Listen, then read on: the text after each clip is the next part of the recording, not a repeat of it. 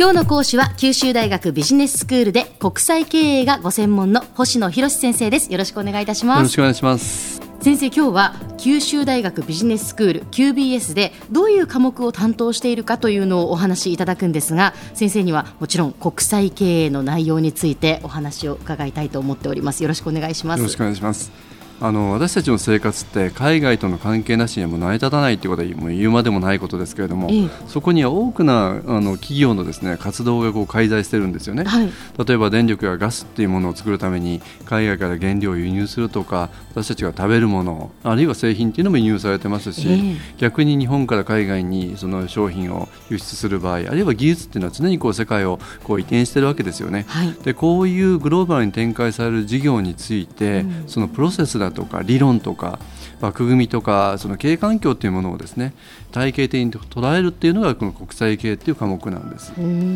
で例えばその対象になるのは、うん、まあ、トヨタホンダソニーとかですね、はい、あのネスレとか最近だと韓国のサムスンとかそういうもう多国籍企業と言われる大企業が中心なんですけど、うん、まあ、中小企業も含まれるわけですよね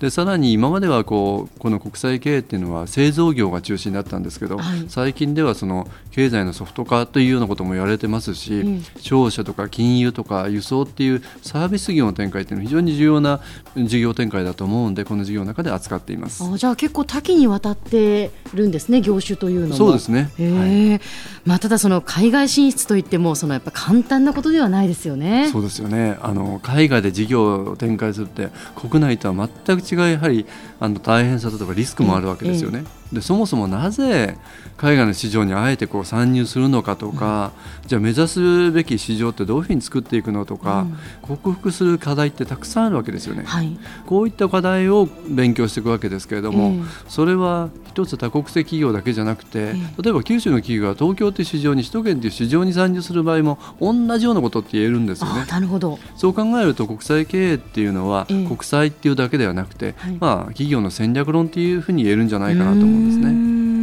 でこの事業なんですけれども、ええ、あの僕があの意識的に行っているのは双方向性っていうことなんですよね。はい、それはどういうことかっていうとあの参加するその受講する人と、うん、僕との間のこういろんな質問あのコメント、え、まあ、そういったところで展開していくんですけど、はい、まあ、そのやり方としてケースメソッドっていうその教授法を使ってるんです。それはどういうことかっていうと、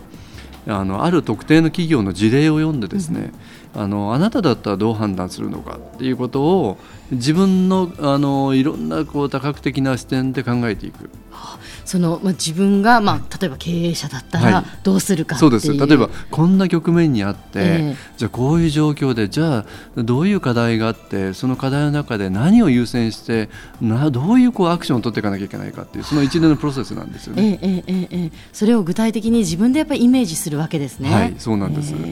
それをこう繰り返すことによって経営管理能力もっていうものを向上させることができるだろうし、まあ、バーチャルではありますけど非常にこう有効なマネジメントトレーニングじゃないかって思えるんですよね。なるほど、はいその私もその一企業、まあ、FM 福岡という会社の人間なんですが、はい、なかなかその経営者の立場になって考えることってないんですよね。はい。はい、その自分とはその違う立場の人間がどう動いているのかっていうのはあんまり考えることがなくて、うん、でもそれを考えたり知ることによって今の自分の働き方もやっぱ変わってくるような気がします。そうですそ、ま、全くその通りだと思うんです。ええ、例えばあの少し生々しい話ですけど、小浜さんが担当されている番組がですね、え、ある時非常にそのリスナーの数が減ってきている。どうしてなんだろうってこう考えると、えー他局の番組が魅力的なのかもしれないし、はい、この番組がもう飽きられてるのかもしれないし、えー、あるいはその聞いてる人がもうラジオじゃなくて別のメディアに行ってるっていう可能性だってありますよね。えー、でそういうどういう問題があるのかと考えながら、うん、じゃあさらにこの番組を魅力的にするためにはどうするべきかっていうことを考えますよね。考えますですからこれは誰もが日々こう仕事の中でやってることなんですけど、それを体系的に考えるっていうのはそのケースメソッドなんですね。はあそうなんですね。はいあともう一つこれあのこの中で取り入れてるのがゲストスピーカーっていう考え方なんですけど、はい、実際授業で習うことっていうのを具体的にそのゲストの方に来ていただいて、はい、体験だとかその思いっていうことを語っていただくことによって受講者の腑に落ちるっていうこのことを非常に重視してるんですよね。で例えば今年の場合は海外授業に十数年たあの携わられた、えー、鹿島建設の部長さんに建設業の海外展開っていう話で来ていただいたりあの桃持に福岡インターナショナルスクールっていうインターナショナルスクールがあるんですけど、えー、ありますね、そこの理事長さんに来ていただいてその国際人材ってどうやって養成していくのっていう話をお聞きしたんですよね。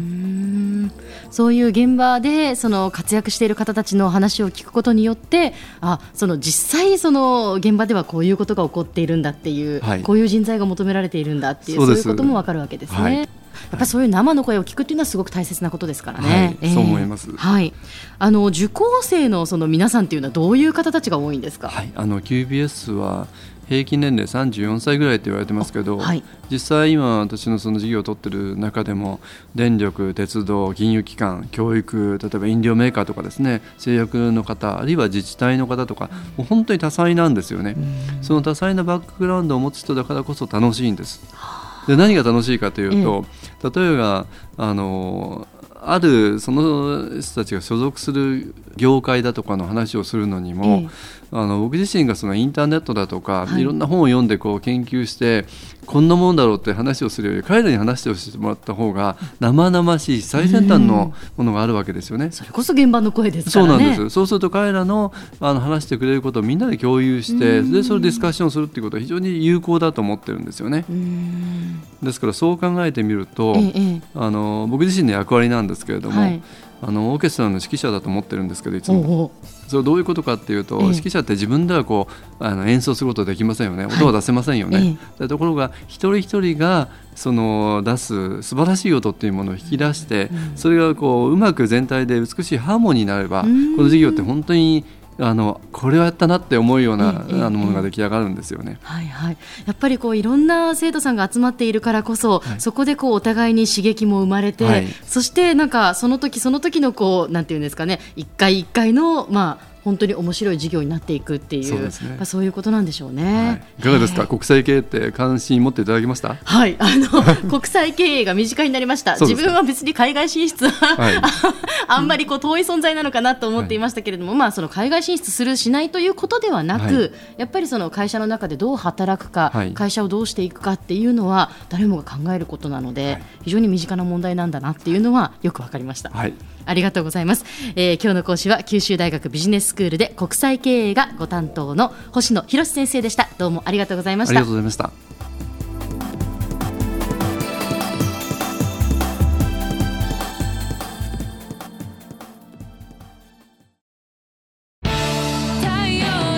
ビビックは九州で生まれ九州の人たちに光を届けています。九州のお客様が光り輝くようにそれが QTnet の変わらない思いです。キラキラつながる「QTnet」